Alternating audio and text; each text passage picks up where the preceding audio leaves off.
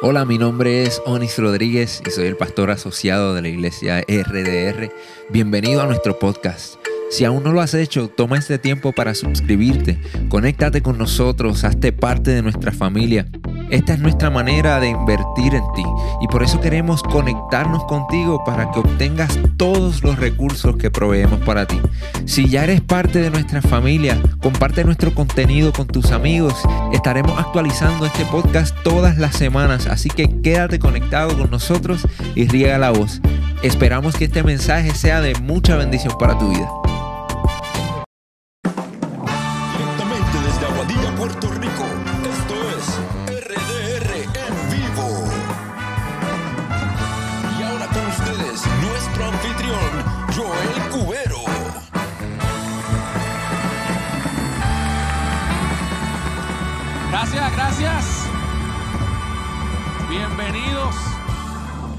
Bienvenidos a RDR en vivo. Qué bueno que están aquí. Hoy vamos a pasar un rato agradable.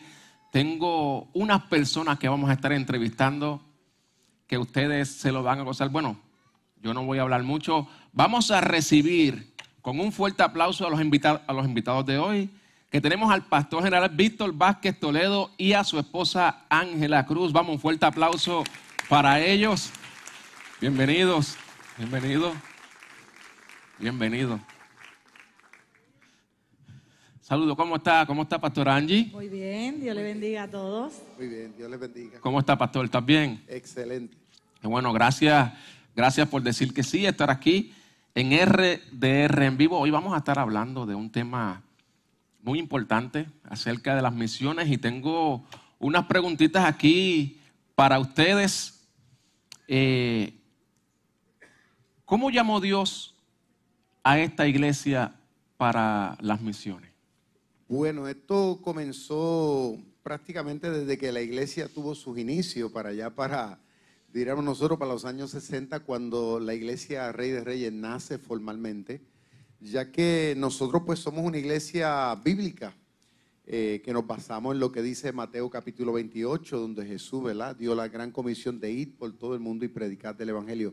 Nosotros hemos abrazado ese mandamiento no como, como algo, diríamos, eh, eh, pues no sé, como que, pues si lo quieres hacer o no, ¿no? Sino que lo hemos tomado como algo muy serio hasta el día de hoy y a través de los años, pues nos hemos eh, lanzado a nivel nacional, pero también a nivel internacional en llevar el bendito evangelio de Jesucristo.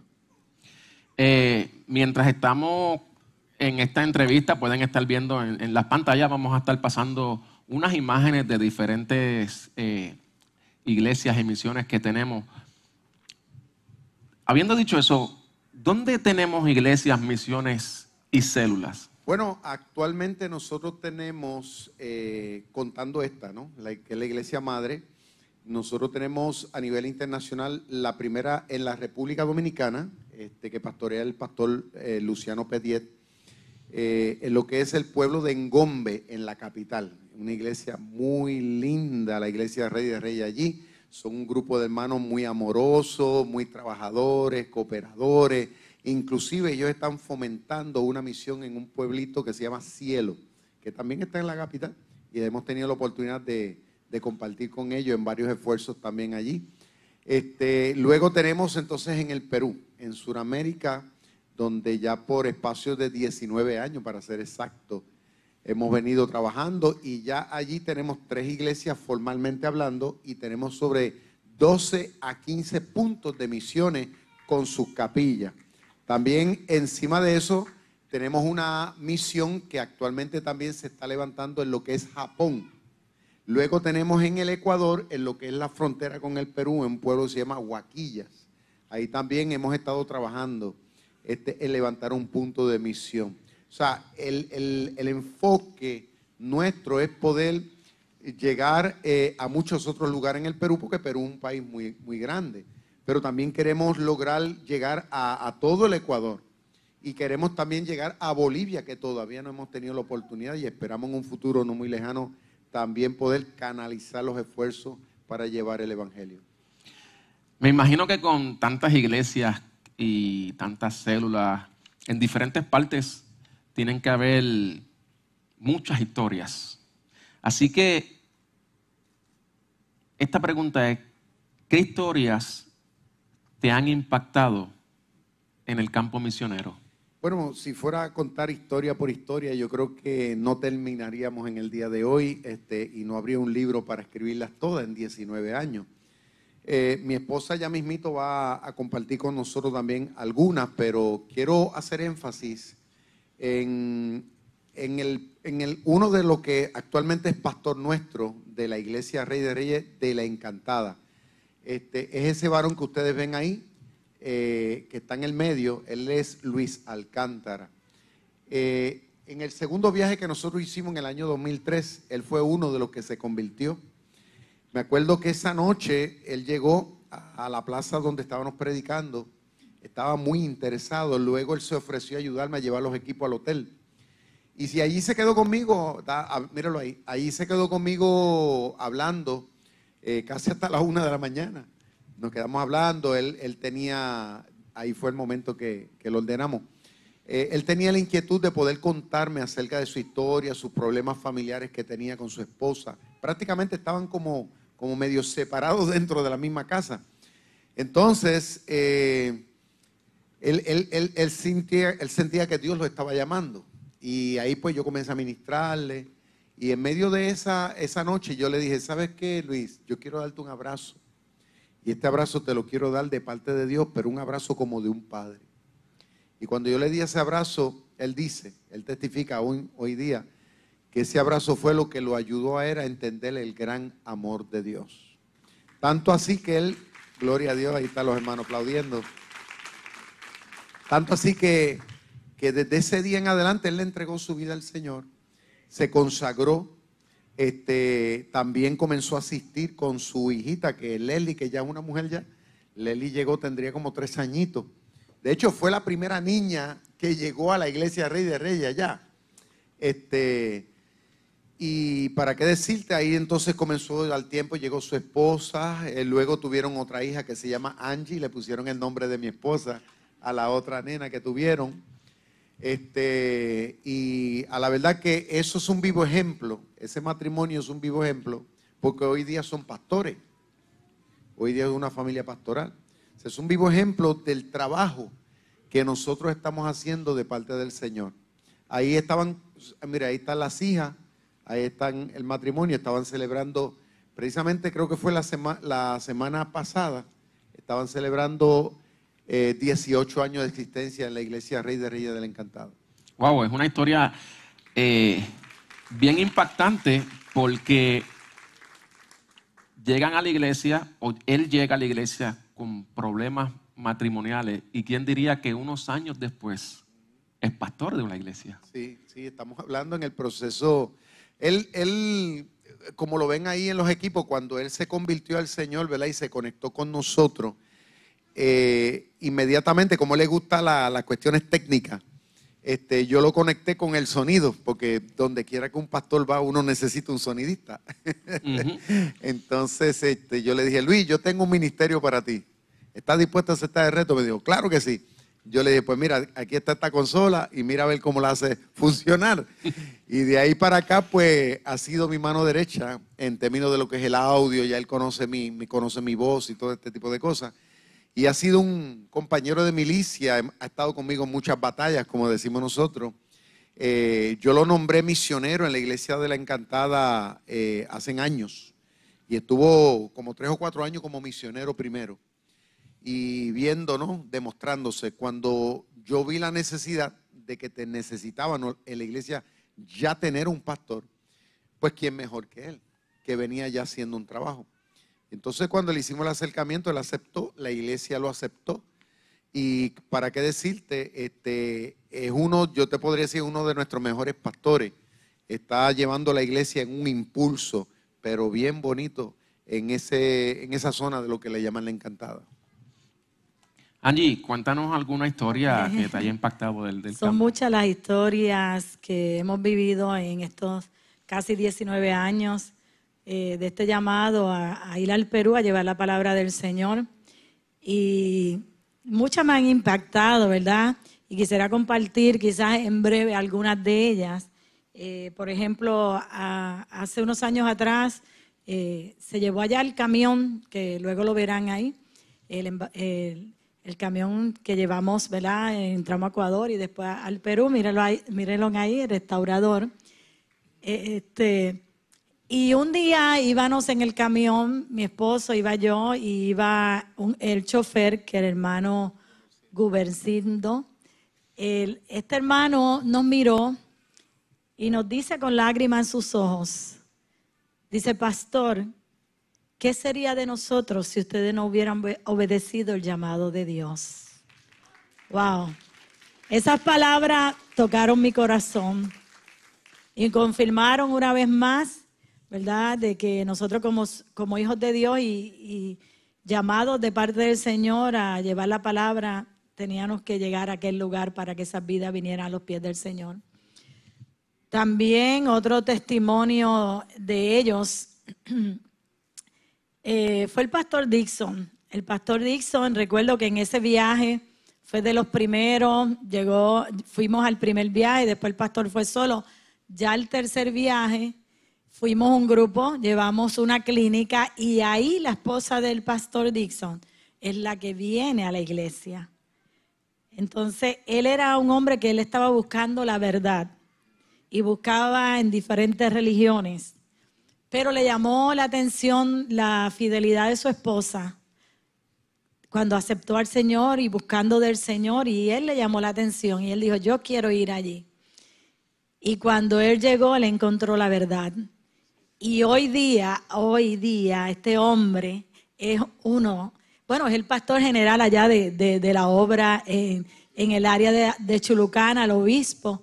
Él y su familia están trabajando arduamente para el Señor. Un hombre que buscaba en la filosofía, en la ciencia, en la religión, la verdad, la encontró en Cristo.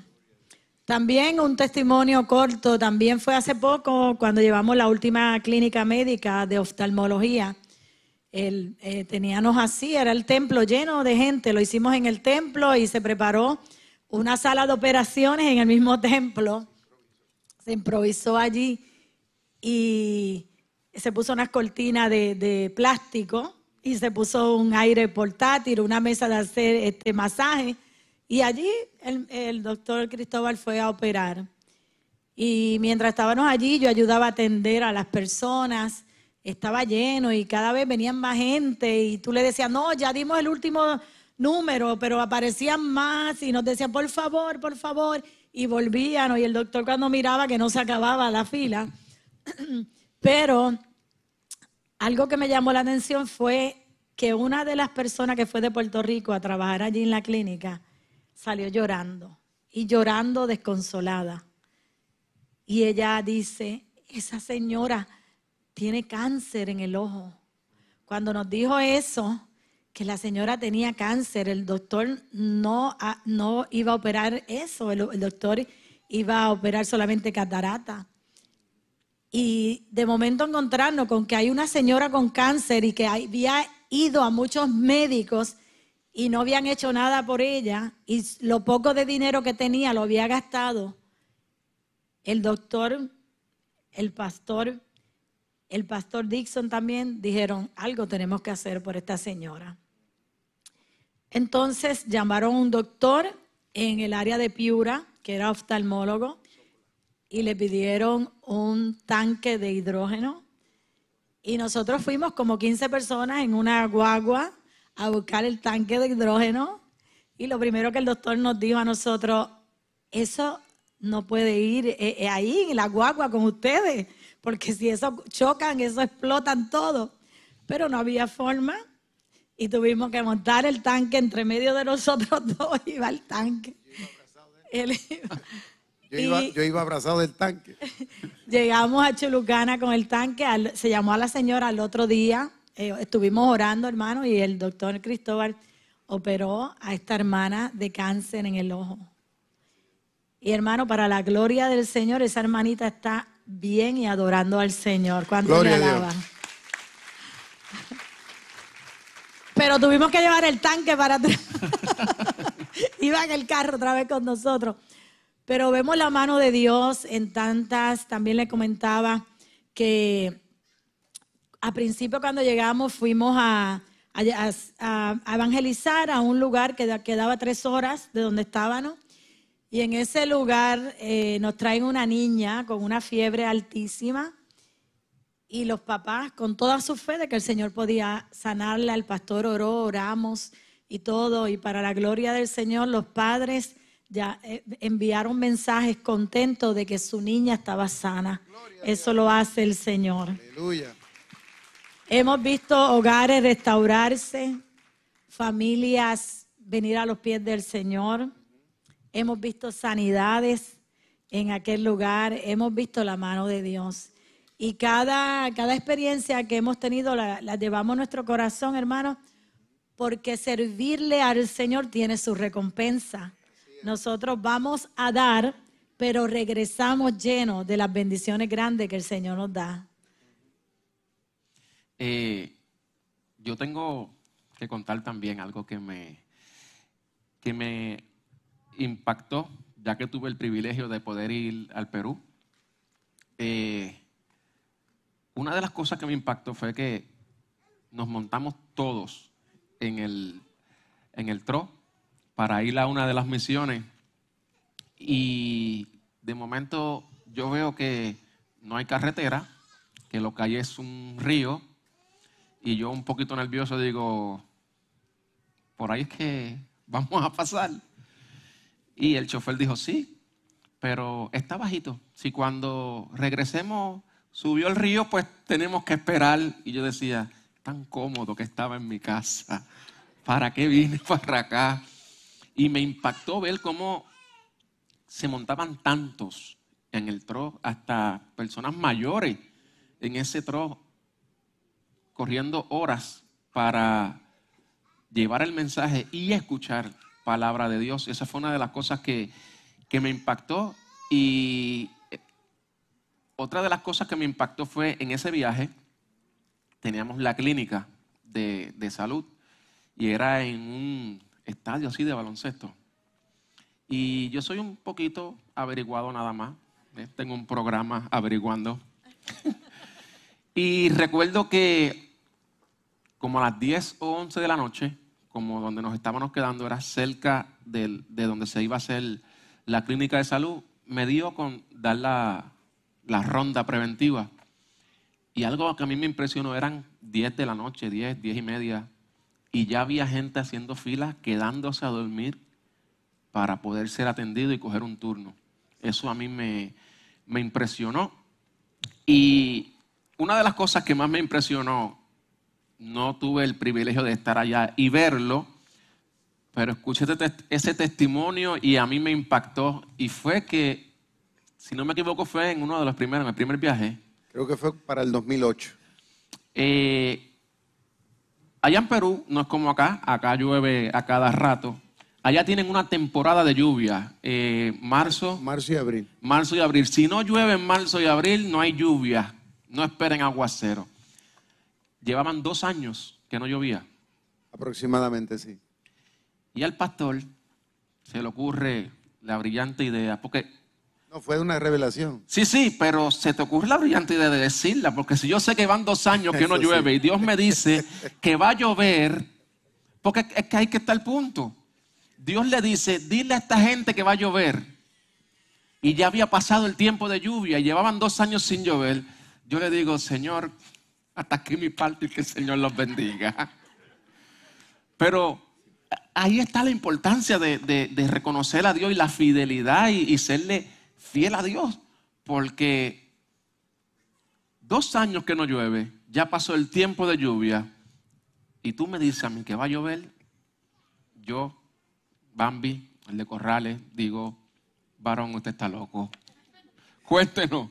Bueno, le voy a contar un poco acerca de ese incidente. Digo, de los tantos, ¿no? Que hemos tenido, porque prácticamente una historia parecida a esta aconteció por dos ocasiones. Pero esta en particular este, surgió de que habíamos ido con un grupo, creo que en ese viaje había ido un grupo de jóvenes eh, que me habían acompañado íbamos para el poblado de la Encantada a llevar a cabo una campaña al aire libre esa noche.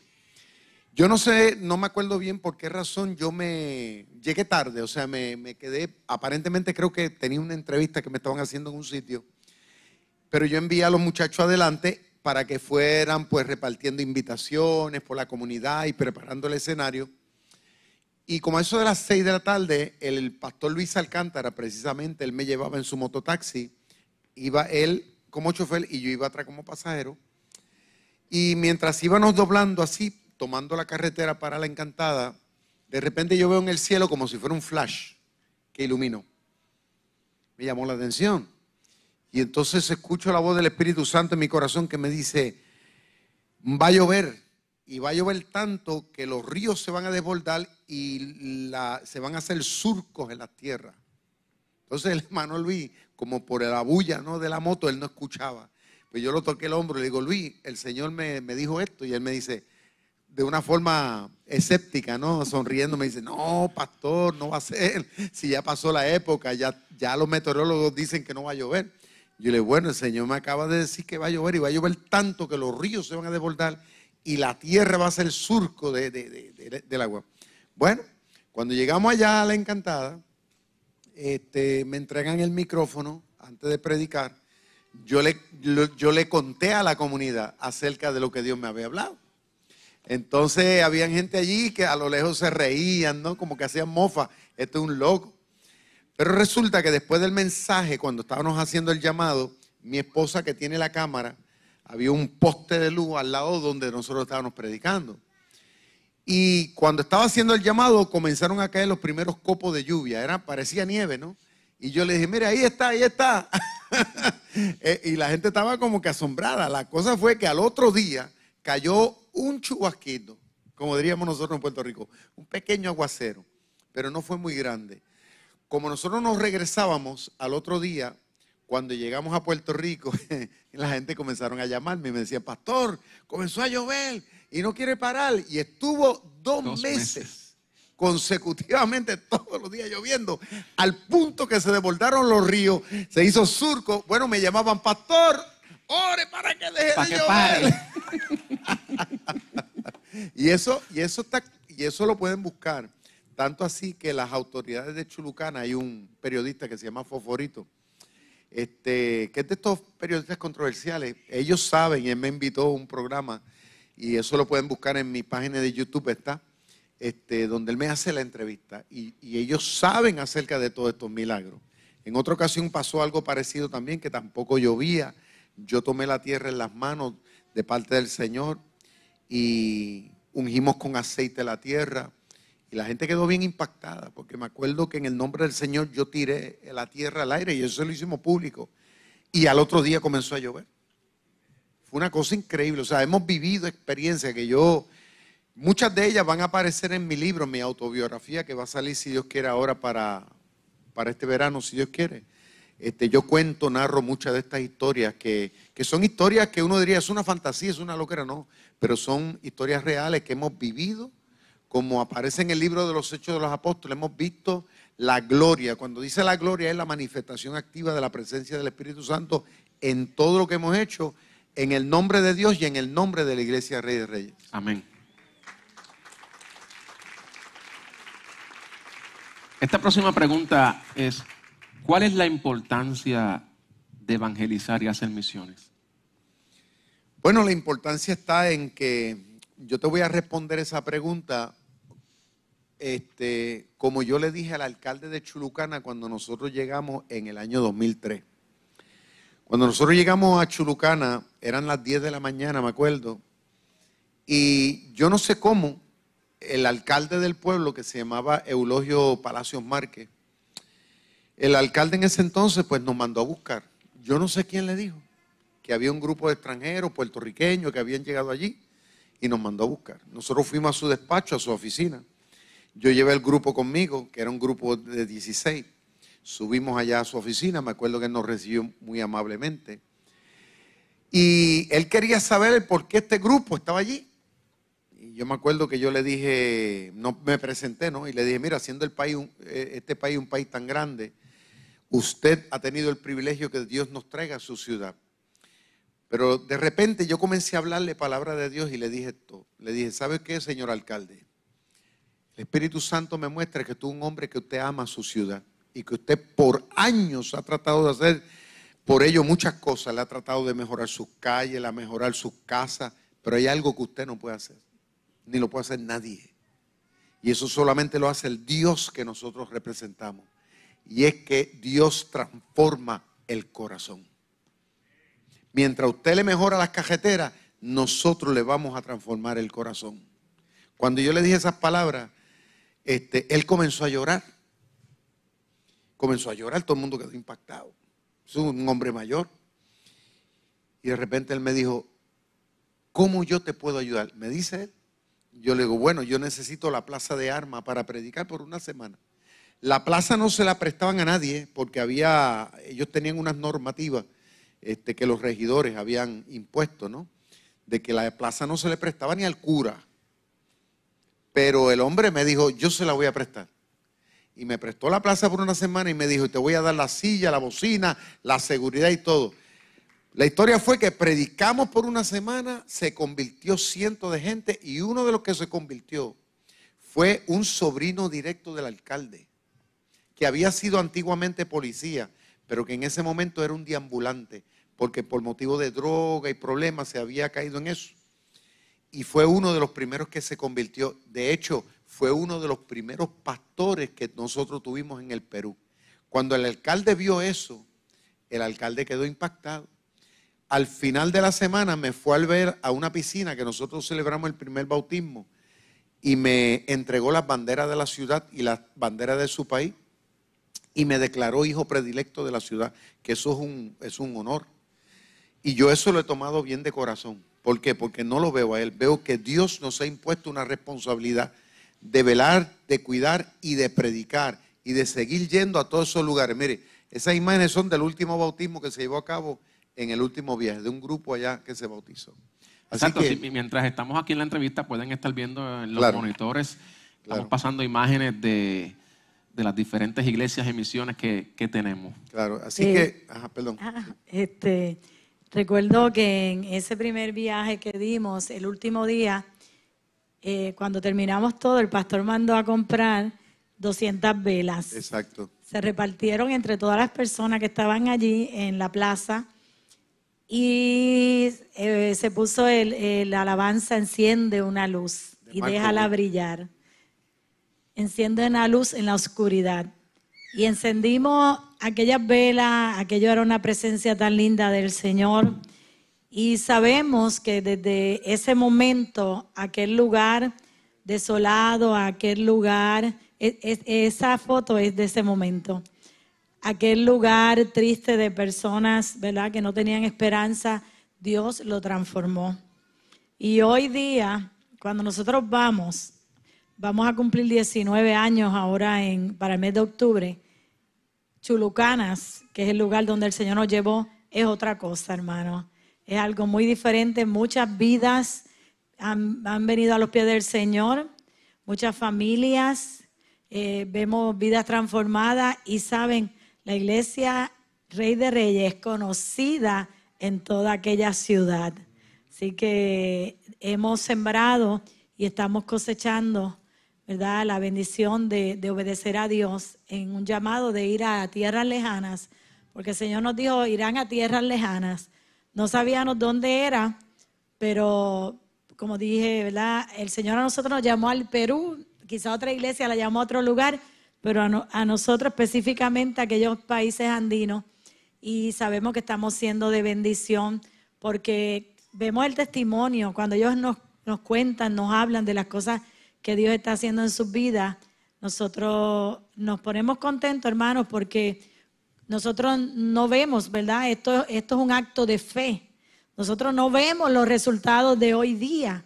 Nosotros obedecimos hace 19 años y hoy día cuando vemos en la foto, en los videos, cuando vemos los, lugares que estamos llegando, vemos que vale la pena obedecer al Señor en su llamado.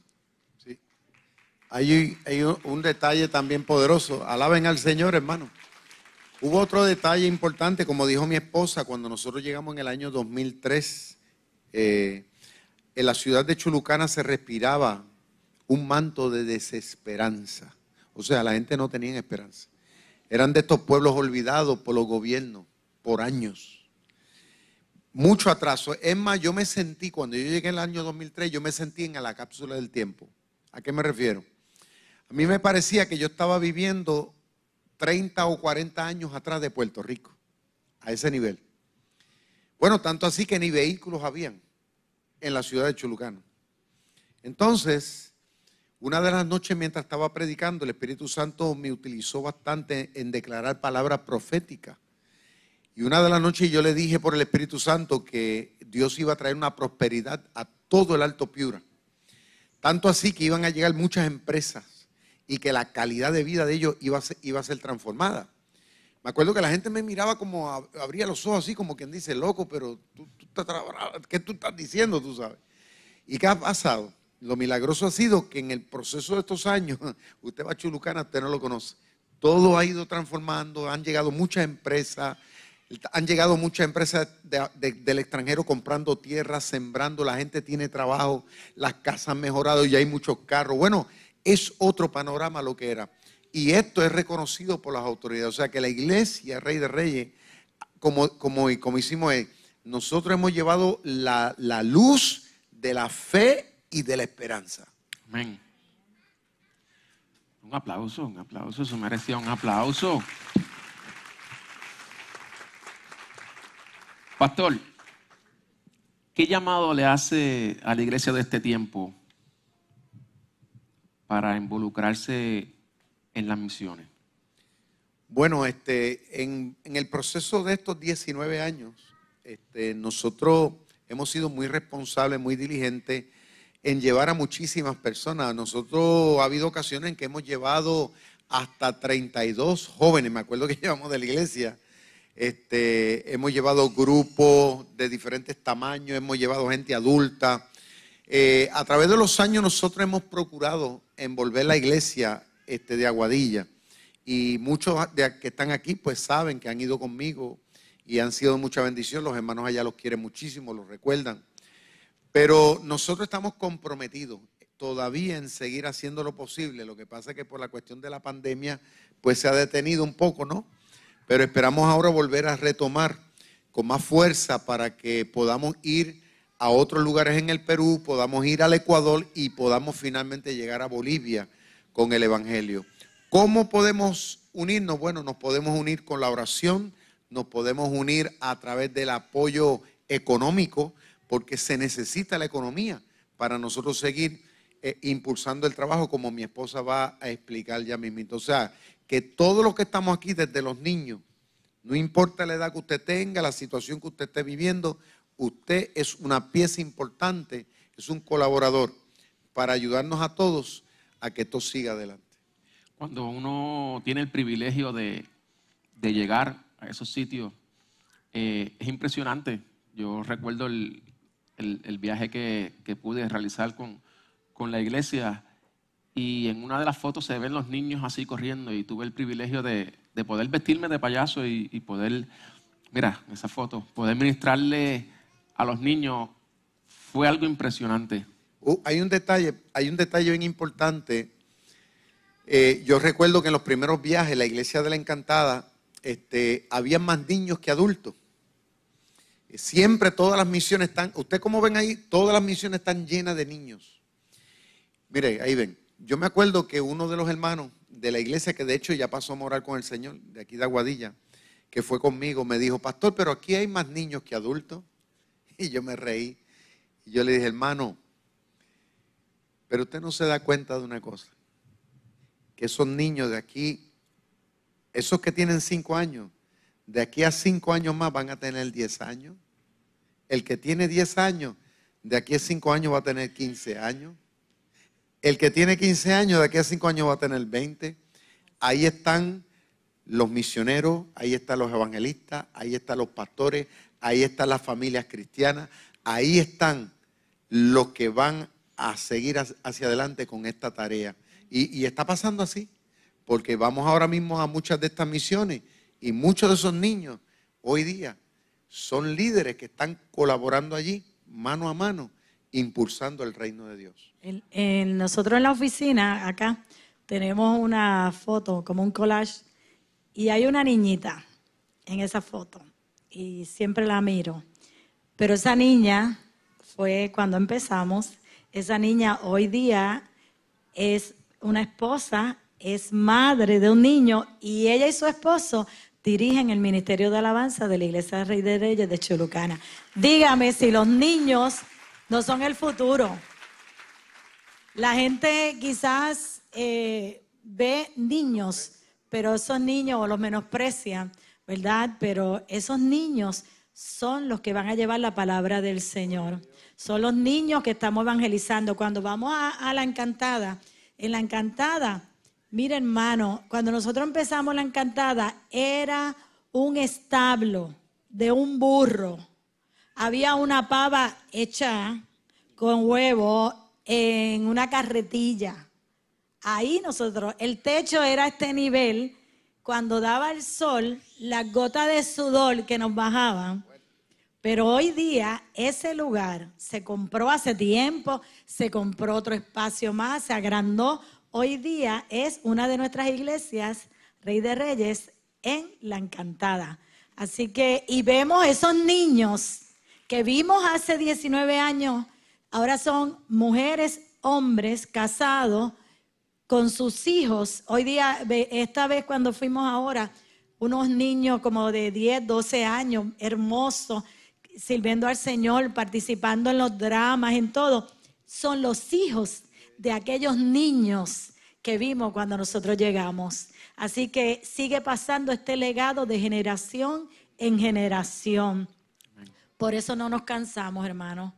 Por eso seguimos. A mí, el Señor, en mi vida, a los 12 años de edad, Mira, el está. Señor me llamó. Esa es la iglesia. Donde antes era un establo. Donde antes era un establo. Mira, ahora tiene un piso ahí, una losa, se la pusieron en estos días. Es nueva. Eh, y lo agrandaron, tienen baño, tienen todo, y ha crecido, está creciendo la iglesia allí. Le decía que cuando yo tenía 12 años, el Señor me llamó a mí, y yo le dije al Señor, con mi ignorancia, en mi edad, le dije, heme aquí, envíame a mí. Y ese compromiso que hice con el Señor hasta el día de hoy, y sé que mientras tenga vida va a seguir. El pastor que está aquí, cuando era un niño, estaba un día riéndose en las bancas y el diácono que estaba le lo regañó y le dijo, ¿qué va a salir de aquí? ¿Qué saldrá de aquí? Menosprecio. Mire lo que salió. Así que lo que tú no ves, Dios lo está viendo. Y ese niño, ese joven que está a tu lado, Dios tiene propósitos con él y nosotros como iglesia vamos a seguir evangelizando nuestros niños y nuestros jóvenes porque sabemos que en ellos está el futuro de la iglesia. Angie, ¿cómo nos podemos unir? Háblanos acerca de- del embajador. ¿Cómo no? Un momentito. Ok. Bueno, hermanos, ahora me voy a poner de pie. ¿Qué significa ser un embajador de la obra misionera de nuestra iglesia? Ok, primero que nada, es un compromiso que hacemos de apoyar el trabajo misionero que estamos haciendo y lo apoyamos en oración, pero también en finanzas, ¿verdad? Porque sabemos que necesita, no- nosotros, por ejemplo, mi esposo y yo, desde que, desde que el Señor nos llamó a la obra misionera, nosotros aportamos lo más que podamos. Siempre estamos, vamos a aportar más, vamos a hacer esto. Eh, a veces nos privamos de unas cosas porque queremos darla para la obra misionera. Y lo digo como ejemplo, ¿verdad? Su colaboración ayuda a que sigamos compartiendo la palabra de Dios y muchas personas se conectan con Dios y sus vidas, su familia y su comunidad son cambiadas. Y eso lo hemos visto y hemos testificado de eso. Su participación en el embajador hace posible que impulsemos a pastores, a misioneros, iglesias, capillas, clínicas médicas, que ya hemos llevado cuatro clínicas médicas y se han atendido más de 10 mil personas. ¿Cuánto le dan gloria a Dios? Aquí Bambi dio testimonio de eso. Y muchas de las personas que están aquí, que han viajado con nosotros al Perú, saben de lo que estamos hablando. Esa clínica es interminable, la fila, y nosotros quisiéramos atender a todos. Es, más, hermano, nos, da tristeza cuando terminamos que todavía viene gente de los campos de una hora, dos horas, buscando los médicos y nosotros no están los médicos, ya se fueron, pero estamos nosotros y vamos a orar por ti y le impartimos palabra de Dios. También, hermano, nosotros aportamos con, con esta ofrenda del embajador al ministerio de los Gedeones. Gedeones, eh, por ejemplo, cuando usted va a un hotel y abre la gavetita, ¿verdad? De la mesita de noche hay una Biblia, un Nuevo Testamento. O cuando este, va a un hospital o cuando usted este, eh, este, conoce algún familiar que está eh, encarcelado, allí se llevan Biblia, las escuelas se llevan Biblia. Pues nosotros con su ofrenda aportamos que se sigan llevando Nuevo Testamento y Biblias a, a muchos lugares. Hace poco tuvimos una reunión con el grupo de, de Gedeones, los que representan eh, el área de Puerto Rico, y las vírgenes creo que era también, y nos dijeron, ustedes son unas de las pocas iglesias que aportan a este ministerio. Es triste oír esas palabras, hermano, porque necesitamos que como iglesia sigamos eh, eh, impulsando que la palabra de Dios llegue a cada lugar, porque a veces decimos, ah, pero un hotel, pero usted no sabe cómo llega esa persona allí, con un problema, con una situación, se tiró en la cama, abrió la gaveta, cogió la Biblia, leyó la palabra y la palabra habló a su corazón. ¿Verdad? Tenemos testimonio de personas que, que han sido impactadas por ese Nuevo Testamento en esos lugares. También aportamos a Puente para la Paz. Y esto el pastor nos puede dar un poquito más de información. Sí, Puentes para la Paz es un ministerio mesiánico que también lo pueden buscar en el internet, se llama Bridges for Peace. Este ministerio está enfocado en tratar de llevar el Evangelio de Jesucristo a los judíos. Por eso se llama mesiánico. Y entonces, no tan solamente eso, sino también que ayudan a que judíos que viven en, en- otros países del mundo que quieren regresar a Israel, pues también les ayudan a que puedan regresar. Es un ministerio muy bonito con el cual por años nos hemos conectado y hemos trabajado mano a mano con ellos. Amén. También eh, a hogares de niños, eh, también aportamos, ¿verdad? Niños eh, abandonados, removidos de sus hogares, también aportamos con esta ofrenda. Y también acerca de la aplicación de la Biblia, ¿verdad? Que tenemos la aplicación de la Biblia, YouVersion, la tenemos aquí, cada uno de nosotros. Pues, ¿sabes? Esto está llegando a muchos lugares del mundo y estamos siendo de gran bendición. Y nos dice aquí que para el año, el año 2033 se espera, la visión de la aplicación de la Biblia es que el 95% de la población mundial tendrá la Biblia completa. El 99.9% tendrá al menos un Nuevo Testamento, pero que el 100%, y eso ya faltan 11 años, hermano, eso está ahí, tendrá por lo menos una parte de las escrituras. Qué lindo, ¿verdad? Que nosotros podamos ser parte de todo esto. También ahora mismo, en este momento, 2.500 versiones de la Biblia eh, están y 1700 en 1700 idiomas disponibles para toda aquella persona. Qué bueno es que tú te encuentras una cita médica, estás en tu casa, busca en tu celular y ahí tienes la Biblia. Qué lindo que cada persona en el mundo entero pueda tener esta oportunidad. Y nosotros, esta iglesia, está aportando con esta ofrenda para que la Biblia llegue a cada rincón. Así que esto es un triunfo también de nosotros como iglesia que estamos trabajando. Amén. ¿Cuántos dan gloria al Señor?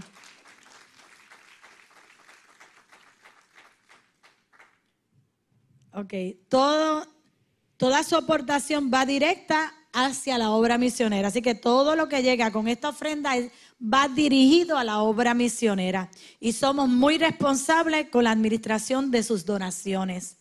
Frecuentemente, como hoy, le damos muestra en videos, en fotos, en testimonio del trabajo que estamos haciendo con su donativo. Entonces, que juntos podemos hacer más. Cuando aportas al ministerio del embajador, te darás cuenta de la bendición que eres para otros. Cuando tú das, tú recibes bendición. Así que te invitamos a que te unas con nosotros a compartir el amor de Dios. Yo quisiera en este momento que el pastor orara por cada una de las personas. Claro que sí. Antes de hacer la oración, quiero hacer hincapié en las palabras de mi esposa. Nosotros por años hemos eh, ayudado a muchos de estos ministerios misioneros que están haciendo la diferencia en el mundo entero. Pero nosotros como iglesia, la iglesia Rey de Reyes, hemos asumido un reto. Aunque nosotros apoyamos las misiones que otros hacen, pero nos hemos centrado también en apoyar lo que nosotros hacemos. ¿Por qué? Porque nadie mejor que nosotros sabemos lo que nosotros hacemos. ¿Cuántos dicen amén a eso?